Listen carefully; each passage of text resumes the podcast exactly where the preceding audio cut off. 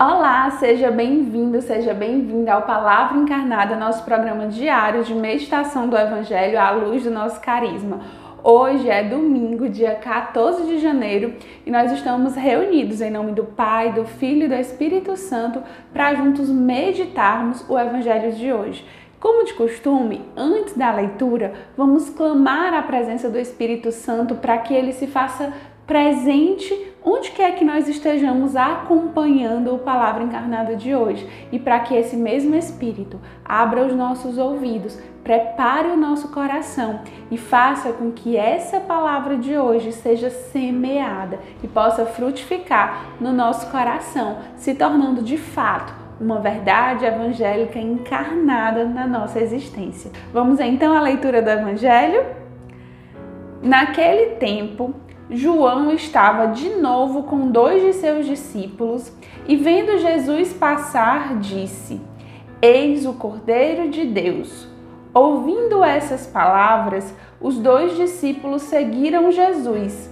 Voltando-se para eles e vendo que estavam seguindo Jesus, perguntou: O que estáis procurando? Eles disseram: Rabi, que quer dizer mestre, onde moras? Jesus respondeu: Vinde ver. Foram, pois, ver onde ele morava, e nesse dia permaneceram com ele. Era por volta das quatro da tarde. André, irmão de Simão, era um dos que ouviram a palavra de João e seguiram Jesus. Ele foi encontrar primeiro seu irmão Simão e lhe disse: Encontramos o Messias, que quer dizer Cristo.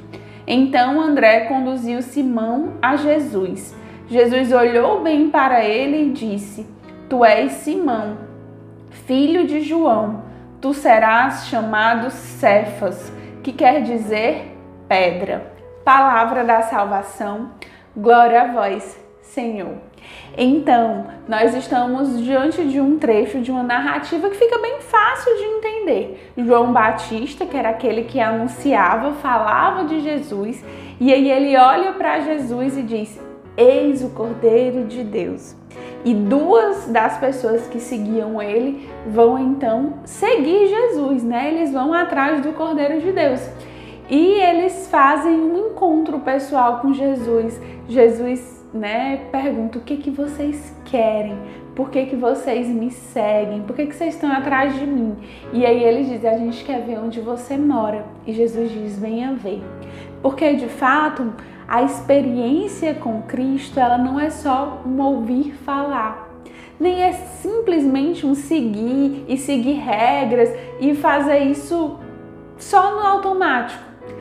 O encontro com Jesus começa nesse desejo, eu desejo encontrar, eu quero ver. E aí, porque eu quero, eu me disponho, eu vou atrás.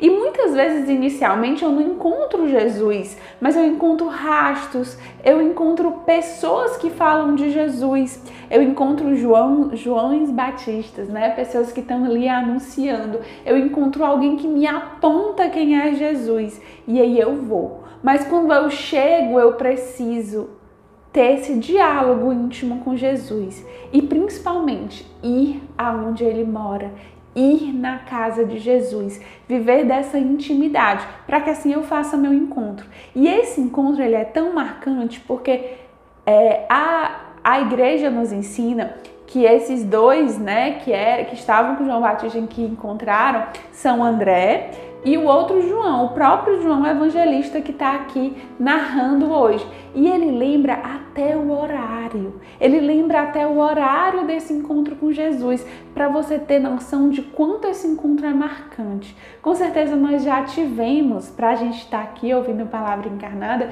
nós já tivemos um primeiro encontro com Jesus. Mas hoje o Senhor quer nos perguntar do mesmo modo que ele perguntou para esses dois que estavam seguindo ele: Você está me seguindo? Você está aqui? Você até escuta a palavra encarnada? Você está aí na sua casa de acolhimento? Você tenta fazer sua lexio divina? Você está caminhando? Você faz retiros? Você vai para grupo? Você é consagrado, vocacionado? Você está no caminho? Você está me seguindo? Mas de fato, o que você quer? O que é que você quer me seguindo? E hoje, né, a igreja nos ensina a repetir como esses discípulos, como essas pessoas que seguiam. Nós queremos ver onde tu moras, nós queremos conviver em intimidade contigo, Senhor, nós queremos estar contigo. Que esse seja o desejo do nosso coração hoje e que o Senhor diga: venha, venha ver, venha para minha casa, venha estar comigo e a gente vá. E nesse ir, muitas vezes, a gente também faça como André, a gente evangelize. André escuta, tem essa noção de quem é o Cordeiro de Deus, mas ele também vai avisar para o seu irmão, Simão. E ele vai chamar Simão, vem Simão. E Simão vai. E o que seria de nós se André não tivesse chamado Simão? Simão é Pedro, que foi o primeiro papa, que fez toda a diferença na vida da igreja e, portanto, na nossa vida. É graças ao sim de Pedro, é graças a essa história da igreja que nós estamos aqui hoje, que nós temos essa fé sólida, madura, né? Tudo passou ali também pelo sim de Pedro. E o que seria de tudo isso se André não tivesse chamado Pedro? Né? E se Pedro não tivesse ido.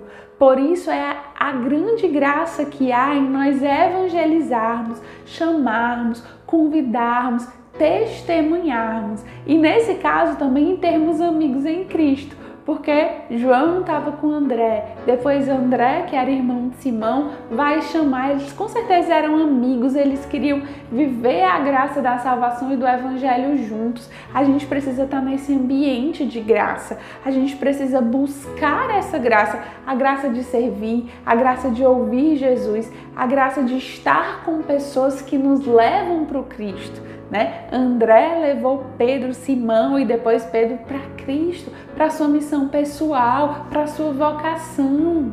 Nós com certeza temos amigos que nos ajudarão a, levar, a ir para o céu, mas nós também podemos estar circuladas às vezes de pessoas que nos afastam para o outro lado. E às vezes a gente não vê o perigo, mas a gente precisa fugir dessas ocasiões. A gente precisa fugir dessas situações que nos levam para baixo e buscar pessoas e situações que nos levam para o alto. Assim como nós não podemos ser pedra de tropeço para outras pessoas, nós devemos em tudo levar as outras pessoas para o céu, ser como André, Primeiro, que está no caminho, que deseja e que vai, que escuta que quando Jesus pergunta, diz: que você quer? Eu quero ir para a tua casa, Senhor. Eu quero estar em intimidade contigo. E nesse movimento de estar em intimidade com Cristo, ainda arrasta outros, ainda chama outros, ainda atrai outros. E esses outros, talvez, que tenham uma missão que vai impactar muitas e muitas outras vidas. Talvez você não saiba é, os frutos da sua evangelização, das pessoas que você chamou, das mensagens do ser feliz que você mandou, de quem você convidou para o grupo. Às vezes até a pessoa disse não, mas alguma semente há de ter ficado naquele coração. Nossa missão não é colher os frutos, mas lançar as sementes. Portanto, meus irmãos, minhas irmãs, sejamos como esses três homens que são citados aqui. Sejamos pessoas dóceis ao que Cristo quer nos falar. Estejamos em caminho, de ouvidos abertos, atentos, seguindo. Mas também sejamos pessoas sensíveis a chamar e arrastar tantas outras pessoas para o Cristo chamar e arrastar tantas outras pessoas para esse caminho do Cordeiro de Deus. E assim seguirmos juntos, sem nos preocupar tanto com os frutos, mas buscando viver a missão de cada dia, ouvindo esse Cristo que nos fala, que talvez de início a gente não entende, mas valorizando cada encontro que a gente tem com Ele, porque cada encontro é precioso, como foi precioso esse encontro né, que os discípulos tiveram com Jesus. Que o Senhor nos abençoe e nos ajude a bem viver este domingo e essa proposta, né, essa, essa, tudo isso que nos impulsiona no Evangelho de hoje. Deus nos abençoe.